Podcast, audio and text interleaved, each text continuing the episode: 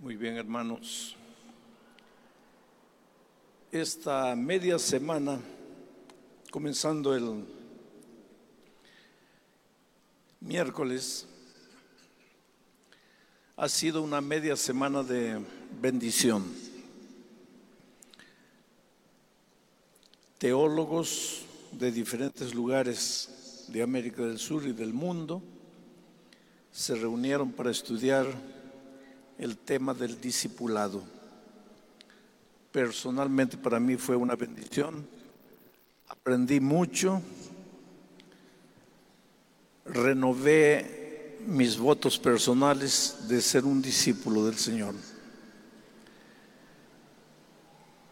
Quiero decirle a la iglesia que este es el encerramiento, es el final, es la, prácticamente estamos llegando al fin de este simposio eh, por lo tanto, mi mensaje no es el mensaje que siempre predico. Voy a dar una especie de mensaje, sermón y una especie de seminario también.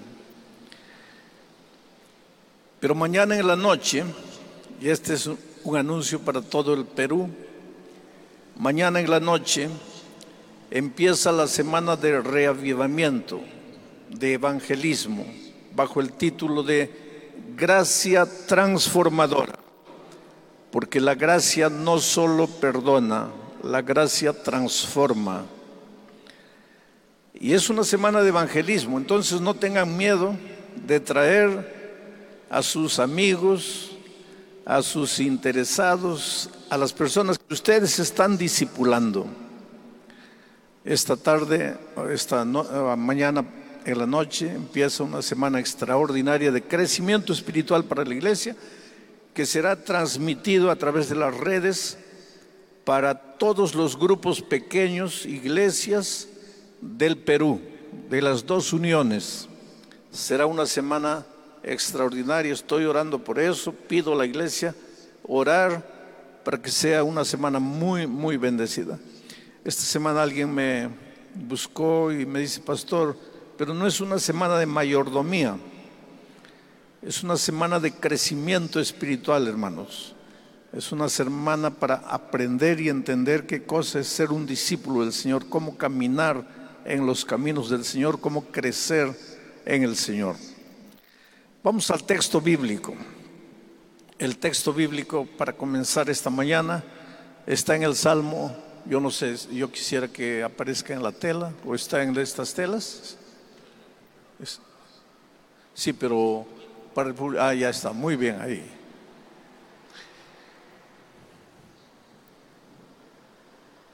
El texto bíblico está en el Salmo 32, versículos 8 y 9. Dice así, yo te voy a hacer que entiendas. Este, esta es una advertencia al pueblo de Dios parece que el pueblo de Dios no entiende. Y ahora viene Dios y dice, yo te voy a hacer que entiendas. Voy a enseñarte el camino que debes seguir. Y no voy a quitarte los ojos de encima.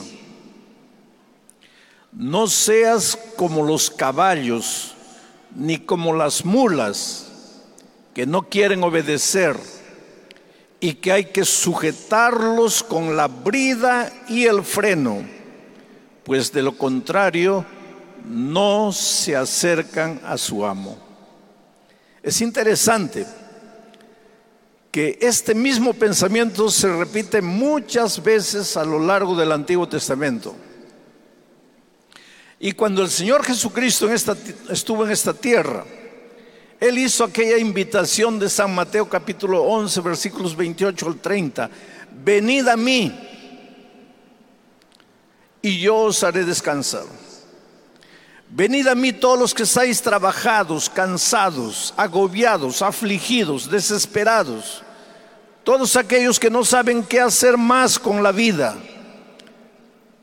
Aquellos que en algún momento de la vida llegan a pensar, ¿para qué vine a este mundo? ¿Para qué estoy vivo? ¿Para qué existo? Esta vida está llena de problemas, llena de sufrimientos. Entonces viene Jesús y dice, venid a mí. yo te haré descansar, pero para hacerte descansar te voy a colocar un yugo, mi yugo, te voy a amarrar a ti. Si ustedes comparan con este texto, donde dice, no seas como los caballos ni como las mulas que no quieren obedecer y que hay que sujetarlos con la brida y el freno. En otras palabras, hay que colocarles un yugo. En Isaías capítulo 1 el Señor dice, hasta el buey conoce dónde está su pesebre, su corral. Hasta el asno sabe cuál es el camino hacia su Señor, pero mi pueblo no entiende.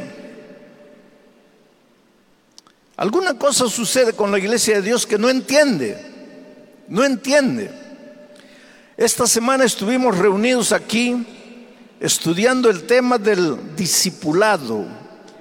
La iglesia necesita entender ¿Qué es el discipulado? ¿Cómo se vive el discipulado? En la vida real, ¿cómo se practica el discipulado? ¿Qué es ser un discípulo? Pero parece que no entendemos, está difícil entender el asunto. En la teoría muy bien, muy bonito todo, pero en la práctica, para llevar la experiencia, para vivir la experiencia del discipulado, parece que está difícil. Ahora miren esta cita del Espíritu de Profecía. ¿Qué va a suceder? ¿Qué va a suceder?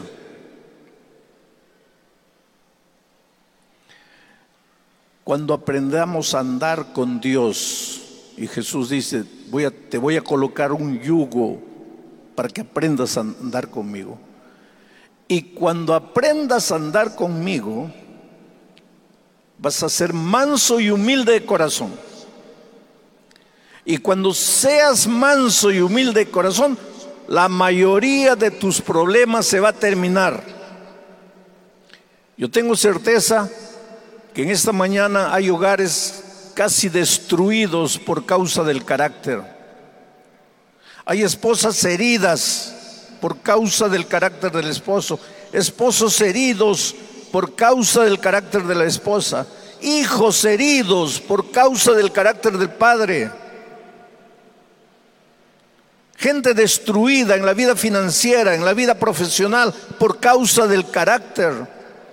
El otro día un anciano, anciano de edad, agarrándose la cabeza, me decía, ay, pastor, maldito carácter. Sí, pues querido, maldito carácter. Porque si no fuera por el carácter deformado en nosotros, ¿dónde estarías profesionalmente? Pero peleas, discutes, reivindicas, reclamas y ¿dónde estás hoy? ¿Dónde estarías en tu vida familiar? ¿Por qué estás en el segundo, tercero, a veces cuarto matrimonio? Carácter. El otro día un hermano de edad se quejaba, decía, pastor, yo tuve hijos, hoy día crecieron, me abandonaron, se fueron, ni se acuerdan de mí. Y la esposa, ancianita al lado, lo mira y le dice, ¿y por qué será pues? ¿Por qué será pues? Carácter, carácter. El más grande problema que entró, entre los problemas todos del pecado, fue que el carácter de Jesucristo se deformó en nuestra vida. Hoy día cargamos una caricatura del carácter de Dios, un remedo grotesco del carácter de Dios. Bien que nos esforzamos para disfrazar, pero en el fondo continuamos siendo toros bravos, iracundos, rabiosos, explosionamos por cualquier cosa, orgullosos, soberbios, carácter. Ese carácter nos acarrea problemas, nos trae problemas. Y ahora viene Dios Jesús y dice, venid a mí, vas a aprender a andar conmigo. Jesús vino aquí a enseñarnos a andar con Él y para eso reunió doce discípulos. y les enseñó a andar con él. Ahora miren lo que la sierva de Dios dice. Fue así que los primeros discípulos alcanzaron la semejanza con el amante Salvador. Un Juan, hijo del trueno, se transformó en Juan, el discípulo del amor. Fue así, así como estaban con él, con Jesús en la casa, en la mesa, en el aposento particular, en el campo, se unían a él como los discípulos a su maestro, lo miraban como siervos a su Señor, convivían con el Señor Jesús, lo tocaron. Por eso Pablo, pero ese Juan, cuando escribe su epístola, dice, lo que vieron nuestros ojos, lo que palparon nuestras manos, lo que tocamos, de eso hablamos. Ellos tuvieron la oportunidad de convivir con Jesús, así como nosotros podían verlo, oírlo. Y el carácter de ellos fue transformado, porque discipulado nada más es que caminar con Jesucristo. El maestro, nosotros alumnos, Él el maestro, nosotros los discípulos, caminar en una experiencia de aprendizaje diario, constante hasta el punto en que el carácter del maestro se refleje en nosotros. Y fue así que los discípulos llegaron a ser más semejantes al Señor. Hay esperanza para nosotros todos los toros bravos, porque miren lo que dice esto. Pueden existir defectos notables en el carácter de una persona no son cualquier, cualquier defectito por ahí, son defectos notables. Pero cuando llega a ser verdaderamente discípulo de Cristo, la clave aquí es ser verdaderamente discípulo de Cristo. Porque yo conozco una iglesia local pequeñita que tomó un voto. A partir de hoy nadie es más miembro. Todos somos discípulos, votados. Esto, no depende de voto, querido. Esto no es por voto. Por voto se cambia el nombre, ya no somos miembros, somos discípulos. Pero esto no es asunto de voto, este es asunto de experiencia. Por eso la sierva de Dios dice cuando llegue, cuando el hombre llega a ser verdaderamente discípulo de Cristo. Ahí el poder de la gracia lo transforma y lo santifica. En otras palabras, cambia su carácter. Porque transformación, santificación, nada más es que parecerse cada vez más al Señor Jesucristo. Y esa transformación, esa santificación, pues es andar en los caminos de Dios, en las instrucciones de Dios, es crecer, es aprender, es vivir los mandamientos de Dios, e-, es Vivir la vida de Jesús. Pablo dice, ya no vivo yo, ahora Cristo vive en mí. Caminar con Cristo, vivir con Cristo, convivir con Cristo. Solo que los discípulos lo hacían personalmente. Ahora nosotros ya no podemos, ya no lo podemos ver. Pero miren lo que dice la sierva de Dios. Veía Enoch porque en la Biblia hay muchos hombres que caminaron con Dios, anduvieron con Dios. Enoch caminó con Dios, fue tan semejante a Dios que Dios un día dijo, vamos Enoch, y se lo llevó. Noé era hombre perfecto y justo entre sus contemporáneos, Génesis 6.9. Ahora, ¿Alguien aquí alguna vez se emborrachó en la vida? No levante la mano. Pero cuando no conocían a Cristo, seguro ya se emborracharon. Pero alguien se emborrachó tanto que quedó en la calle frente a la casa todo desnudo, creando un escándalo para la familia, para la vecindad. Yo creo que aquí nadie. Pero Noé lo hizo. Y ahora viene Dios y dice, Noé era varón justo e íntegro entre sus contemporáneos, pero después se explica, Noé andaba con Dios. Claro que en el momento que se emborrachó no estaba andando con Dios, se separó de Dios. Y esto es lo que nos trae esperanza, que en la experiencia del discipulado, cargando todavía la naturaleza pecaminosa, muchas veces puedes caer, muchas veces puedes separarte de Dios, pero ahí está la esperanza del levantarse, del caminar, del continuar la experiencia del discipulado. Abraham mintió, dijo que su, esposa era su hermana, casi hace cometer adulterio al, rey con, la propia esposa y sin embargo Dios dice, Salmos 10, eh, perdón, Génesis 17.1, Abraham tenía 99 años cuando el Señor se le apareció y le dijo, anda conmigo y sé perfecto. David ¿A dónde cayó? Y sin embargo la Biblia dice que David era el hombre conforme al corazón de Dios.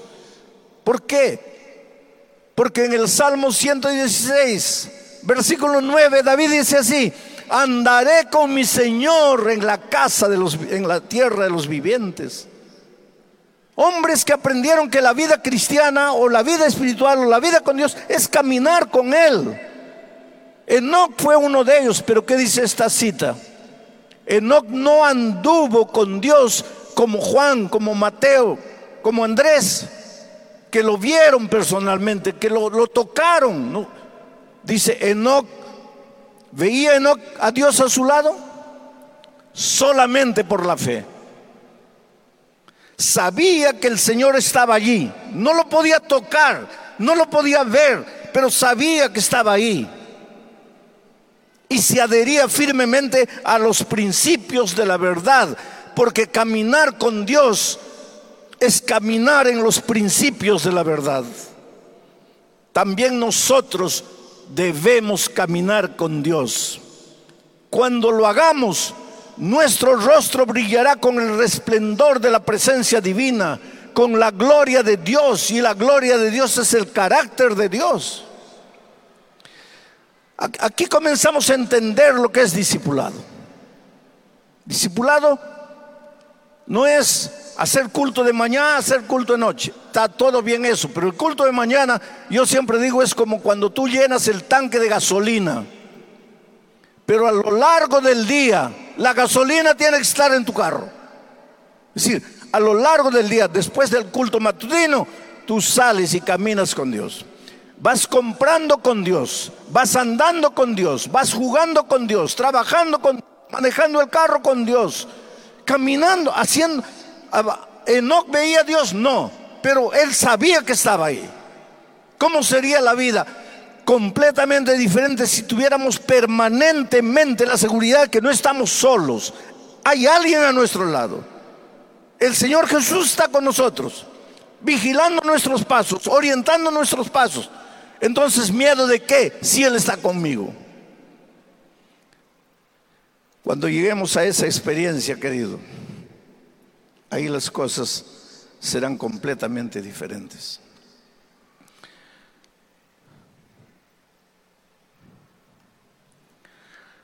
Ahora, ¿cuáles son los instrumentos del caminar con Dios? ¿Cómo se camina por la fe? Porque los discípulos caminaban físicamente Hoy día no. Los profetas también no. Los profetas caminaban por la fe. Hoy día nosotros tenemos que caminar por la fe, pero ¿cuáles, ¿cuáles son los instrumentos del caminar con Dios? Es interesante que esa figura de caminar con Dios en la Biblia es presentada de muchas maneras. Cuando Jesús dice, permaneced en mí yo permaneceré en vosotros, ¿Cuál es la diferencia de venir a mí, tomar mi yugo para permanecer en mí? Para que no te vayas, para que no te separes. Quiero decir, permanecer en Cristo es andar con Dios. Andar con Dios es tomar el yugo de Dios. Y Pablo en Efesios capítulo 5 habla de la iglesia gloriosa de Dios y en el capítulo 6 explica cómo se va, cómo cómo esa iglesia gloriosa, esa iglesia que refleja el carácter de Jesús, cómo se logra esa iglesia. Y en el capítulo 6, pues él explica, y yo quiero leer lo que dice Pablo en Efesios capítulo 6, a partir del versículo 14 hasta el, hasta el 18. Ahí él presenta siete instrumentos del permanecer en Cristo, del caminar con Cristo, del llevar el yugo de Cristo, del tomar la armadura de Dios. Permanezcan pues firmes, ceñidos con el cinturón de la verdad. Voy a leer solo los instrumentos. La verdad, la justicia, proclamar el Evangelio, la paz, la, la fe, la salvación, la palabra de Dios, la oración. Solo que voy a dividir a estos siete instrumentos en dos grupos. ¿Por qué en dos grupos? Porque en, en cuatro de ellos tu participación es pasiva. Por ejemplo, la verdad, puedes, puedes cambiarla, puedes tergiversar la verdad, puedes intentar, pero no, la verdad es absoluta, no es relativa, es permanente. La justicia, la sierva de Dios dice, en el manto blanco de la justicia no hay una hebra de participación humana. La, la fe, la fe, tú vas a Dios, tú no fabricas fe, tú vas a Dios y Él te da el regalo de la confianza en Él. La salvación, tú no haces nada para salvarte, eso todo es obra divina. Tú dices sí o no, nada más. Pero en el estudio diario de la palabra de Dios, ahí tu participación es activa. En la oración, tu participación es activa. Y en la proclamación de la palabra de Dios, en otras palabras, hacer otro discípulo, buscar una persona para Cristo, ahí tu participación es activa. Y miren lo que la sierva de Dios dice acerca del estudio de la Biblia. En el temor de Dios les digo, que la verdadera, la verdadera exposición de las escrituras. Muchos hermanos laicos tienen miedo de la palabra teología. La palabra teología no es otra cosa que la exposición verdadera de las escrituras. Entonces no, no, no tengas miedo. No, porque mucha teología, ¿cómo mucha teología? No tengas miedo de la palabra de Dios, de la exposición de la palabra de Dios. En el temor de Dios les digo que la verdadera exposición de las escrituras es necesaria para el correcto desarrollo de nuestros caracteres. Ahora, si el caminar con Dios te va a hacer más semejante a Él, va a transformar tu carácter, ese caminar con Dios no es un caminar romántico, filosófico, es un, no es un caminar místico. Es un caminar real. Es abrir la palabra de Dios. Alimentarte de la palabra de Dios. Analizar la palabra de Dios. Escarbar la palabra de Dios. Investigar la palabra de Dios. Ir a fondo en la palabra de Dios. Mientras haces eso, tu carácter es transformado. Eso es lo que la sierva de Dios está diciendo aquí. Y de la oración no es solo orar cinco minutos de mañana, cinco minutos en la noche. Es vivir en espíritu de oración. Miren lo que dice. Podemos tener lo que tuvo Enoch. Podemos tener a Cristo como nuestro constante compañero. Enoch caminaba a Dios.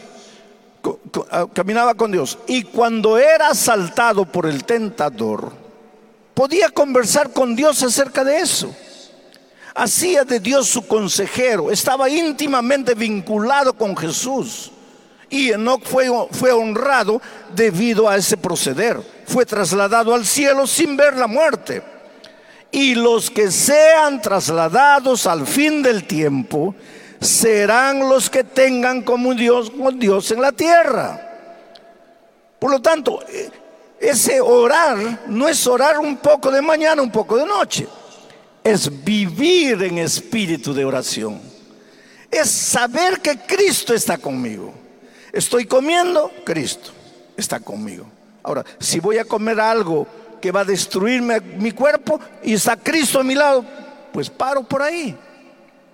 Estoy caminando con Cristo. Si voy a entrar a un lugar a donde Cristo no puede entrar, pues paro por ahí. Si estoy viendo algo y de repente miro a Cristo y lo veo, pues paro por ahí. Es interesante. Les voy a contar una historia que ya les conté, pero se las voy a contar. Un día yo estaba comprando zapatos con mi esposa. Yo estaba sentado en ese banquito donde se sientan los esposos mientras mi esposa escogía zapatos. Probaba un par, otro par, otro par. De repente se quedó indecisa entre dos pares. Uno se miraba el otro se miraba en el espejo. Y de repente hizo algo inesperado, dio la vuelta. Y yo sentado ahí. Y me dice, ¿cuál llevo? Le dije, pues el zapato es para ti, lleva el que te gusta, ¿no? Porque no es para mí. Ella dice, no, no, no, ya decidí, voy a llevar el que tú decides. ¿Cuál llevo? Le dijo, mira, ¿quién va a usar el zapato? Eres tú, lleva el que te gusta a ti. No, no, no, voy a llevar el que tú me escoges. Dije, pero ¿por qué yo?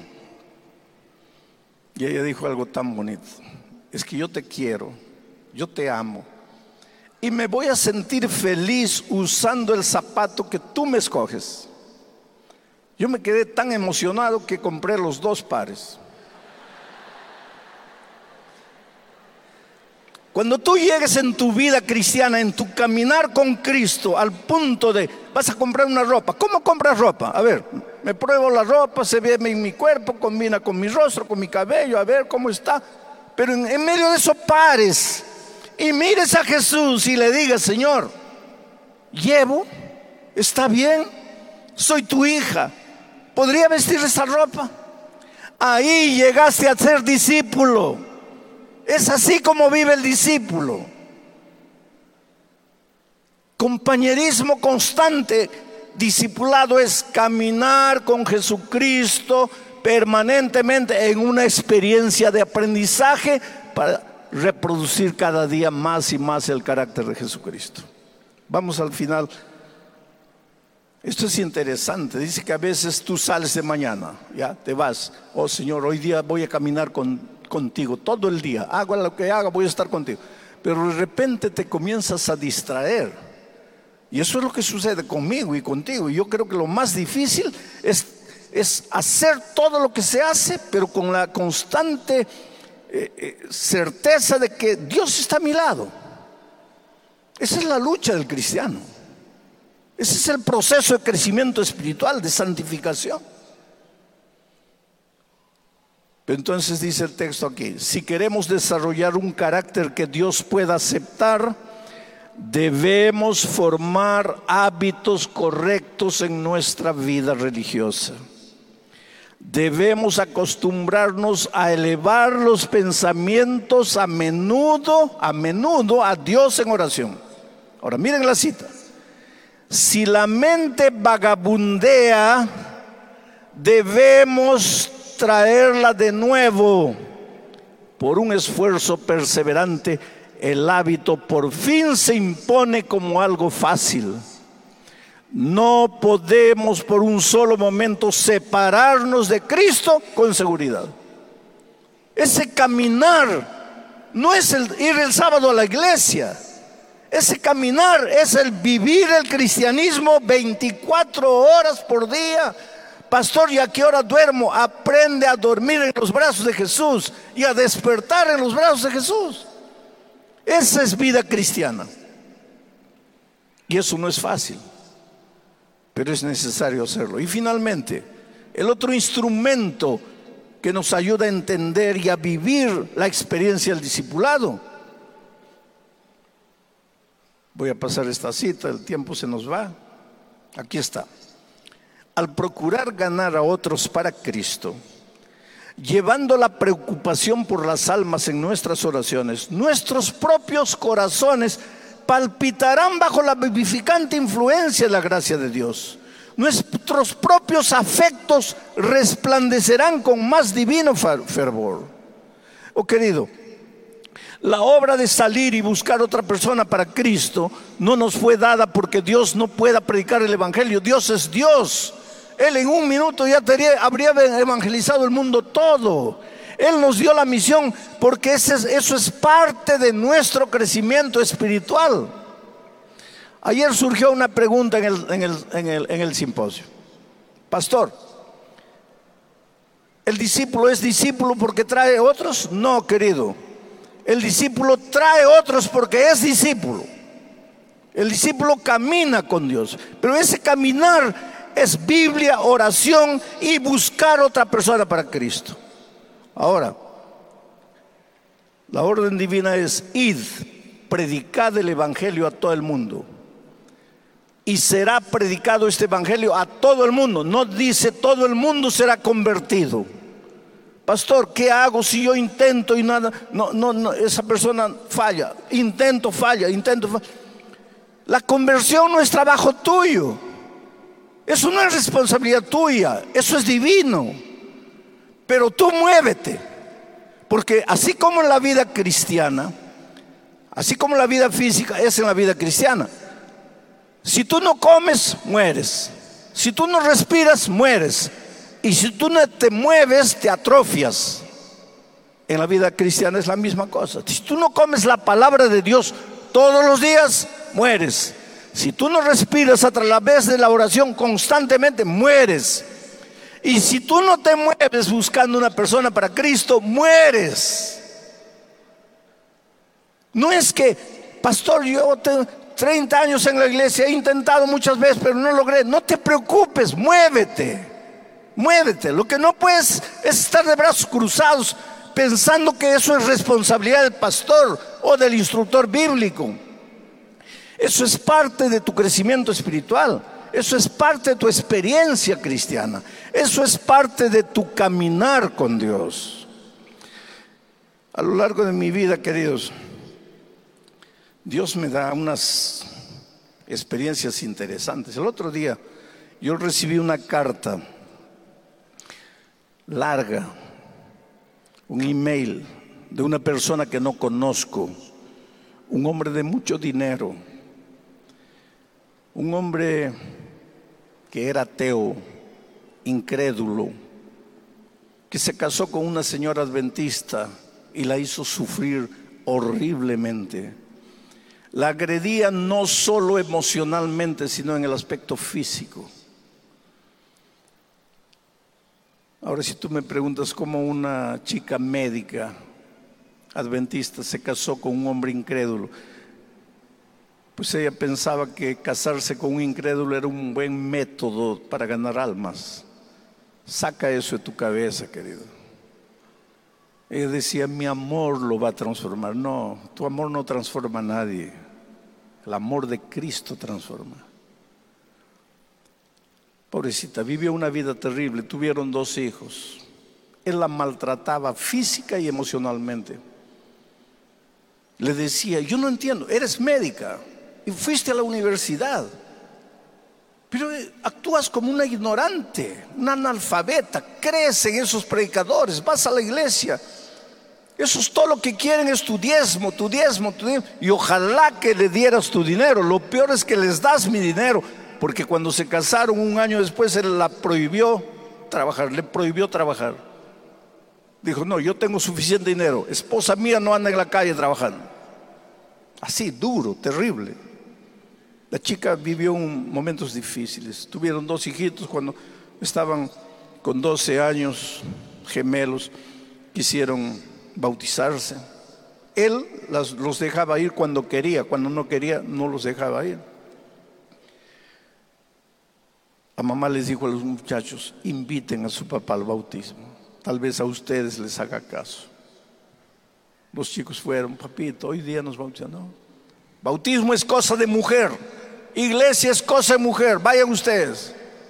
Era así este hombre. Los niños se bautizaron. Un día la iglesia hizo una excursión al campo y cuando volvían de ahí en la noche, ella y sus hijos, el carro resbaló en la carretera, cayeron a un abismo, murieron. Se incendió el carro, murió la esposa y los muchachos. Este hombre quedó tan bravo. Poca gente insultó a Dios como este hombre. Fue a la iglesia, agredió al pastor físicamente. Hizo escándalos. Intentó procesar a la iglesia. Acusó a la iglesia de haber matado a la esposa de los hijos. Después entró en un periodo de inercia, de insensibilidad aparente. Se sintió mal, fue al médico y el médico le dice, tengo una mala noticia, no tienes más de dos meses de vida. Tu cuerpo está tomado por un cáncer esparcido por todo el cuerpo y este mal no es de ahora, lo traes hace mucho tiempo, pero como no haces examen médico, pues no sabías, ahora ya es tarde. Arregla tus cosas, arregla tu vida porque tú te vas. Ahora él entró en un estado de depresión, ya no iba a la empresa, tenía más de 120 trabajadores, ya no iba, se quedaba en casa con los ojos mirando al techo. Se acordó que una noche, era casi medianoche, la esposa no venía a dormir, él se levantó, fue sigilosamente por atrás y escuchó que ella estaba escuchando un sermón mío en YouTube. La agredió físicamente a ella, agarró la computadora, la tiró al suelo, la hizo pedazos. Ahora solo se acordó de aquel incidente. Se acordó cuando los hijos le dijeron, papito, ven a nuestro bautismo. Se acordó de todas las cosas horribles que hizo. Se levantó, abrió la computadora, YouTube, buscó, buscó, me encontró. Y dice, pastor, escuché por primera vez un sermón entero y ahí entendí por qué mi esposa lo escuchaba. Ahí entendí por qué mi esposa era miembro de la iglesia adventista. Ahí entendí por qué mis hijos eran hijos extraordinarios. Pero ya los había perdido, ya no tenía nada. Caí de rodillas, lloré, lloré, lloré, pedí perdón a Dios. Mi conciencia me decía, pides perdón a Dios porque todo está perdido, porque todo está acabado. Pero yo seguí insistiendo y pidiendo perdón a Dios y después dormí llorando, pero cuando me desperté, me desporté diferente, con ganas de vivir. Tomé un baño frío, fui a la empresa, todos tenían miedo de mí. Cuando generalmente yo llegaba, ellos se asustaban, se ponían a trabajar. Ahora fui uno por uno, dando la mano a cada uno, saludando a cada uno. Muchas gracias, pastor. Saludando a cada uno y ellos decían, es que está condenado a muerte. Y cuando están para morir, las personas se ponen así. Pastor, el sábado fui, el sábado fui a la iglesia. El pastor se asustó al verme. Un tiempo después fui al médico. El médico miró, me dice, ¿estás tomando algo además de lo que yo te receto? No, doctor. Dime la verdad. Si quieres que te ayude, dime la verdad. ¿Estás tomando algo? No, doctor. Entonces te voy a pedir que hagas otros exámenes médicos. Al mirar los exámenes dijo, sí, estás tomando algo. No, doctor, yo no estoy tomando ni lo que usted me receta. Entonces te voy a encaminar a otro especialista. El nuevo especialista hizo los exámenes y le dijo, ¿quién te dijo que estás con cáncer? Tú nunca tuviste cáncer. Pero doctor, mire estos exámenes, debe ser de otra persona, porque tú no tienes cáncer. El consultorio de ese médico quedaba frente al mar, él atravesó la calle, entró al mar, se arrodilló, las olas mojaban su, su ropa. Él levantó los ojos al cielo y dijo, Señor, quien merecía vivir era mi esposa, mis hijos, no yo. Pero ellos están muertos y yo vivo. Tú nunca vas a entender lo que el Espíritu de Dios hace en la vida de las personas. Fue a la iglesia, pidió al pastor que lo bautizara. El pastor le dijo, mira, yo quisiera estudiar la palabra de Dios antes contigo. Entendió el milagro del discipulado. Aprendió a caminar con Dios esta tarde voy a presentar el testimonio de una cadena de discípulos extraordinaria de aquí en Lima. Aprendió a orar, a estudiar la Biblia y a buscar otras personas para Cristo. Me dice, pastor, hoy estoy bautizado. Mi vida ha sido transformada porque en la iglesia, en, en la empresa, antes mis trabajadores me tenían miedo, hoy me miran como a un padre cada final de año hago un levantamiento de mis ganancias y mitad distribuyo entre todos mis trabajadores. Soy feliz y espero el día de la venida de Cristo para encontrarme con mi esposa y con mis hijos. Transformación. El hombre rudo, el hombre bravo, hoy es un hombre manso cuya vida inspira transformación al caminar con Cristo, al buscar personas para Cristo, al orar, al estudiar la palabra de Dios todos los días. Entonces viene la transformación.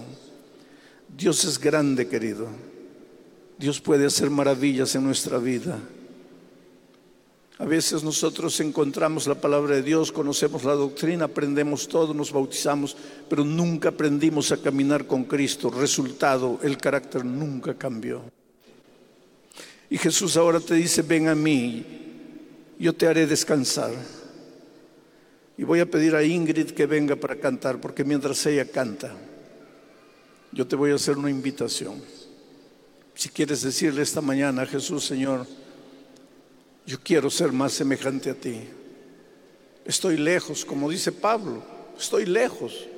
No lo he alcanzado, pero una cosa hago, me olvido de lo que queda atrás, me proyecto hacia lo que está delante y voy caminando, prosigo, en griego lambano, lambano, camino, encuentro una dificultad, sigo, prosigo, prosigo, lambano, lambano, hasta un día ser semejantes a Él. Si quieres decirle a Jesús, Señor, te abro mi corazón, enséñame a caminar contigo, enséñame a buscar una persona, porque querido, te digo, el problema nuestro de los pastores es que a veces oramos y estudiamos la Biblia, pero como pastores, antes de ser pastores, somos miembros de iglesia, somos discípulos y tenemos que ir y buscar personas para Cristo. Yo tuve la alegría de bautizar a mi peluquera la encontré perdida en la vida, perdida en el mundo, cortando cabello. Porque aunque ustedes no crean, yo también me corto el cabello de vez en cuando. Y tuve la alegría de bautizarla. Y sé lo que significa testificar personalmente, buscar personas para Cristo. Viajando en el avión encontré un empresario cuya madre había muerto, estaba triste iniciamos la conversación. Lo estoy evangelizando solo por correspondencia y un día espero contar la, la, experiencia de su bautismo. Entonces Ingrid, por favor, canta. Mientras Ingrid canta, levántate y ven. Ven por los corredores, ven por todo lado, llega aquí. Vamos a hacer una oración especial.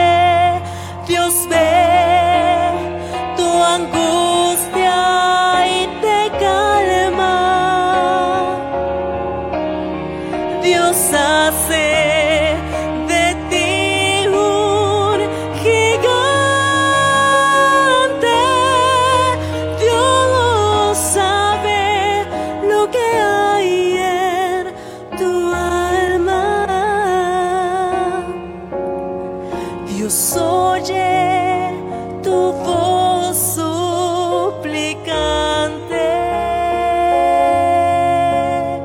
Dios ve tu angustia y te calma.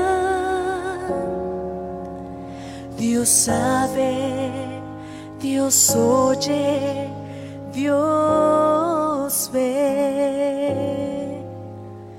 Dios sabe, Oye,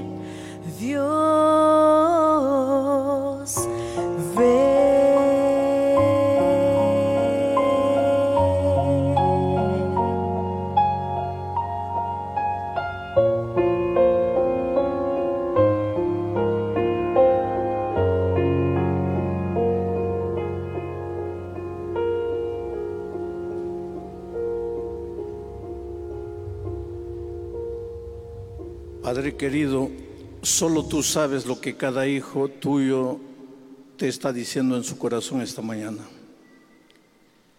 Responde, Señor, a cada uno personalmente. Haz maravillas en nuestra vida. Ayúdanos en este caminar constante con Cristo hasta el día de la gloriosa venida del Señor. En el nombre de Jesús te pedimos. Amén.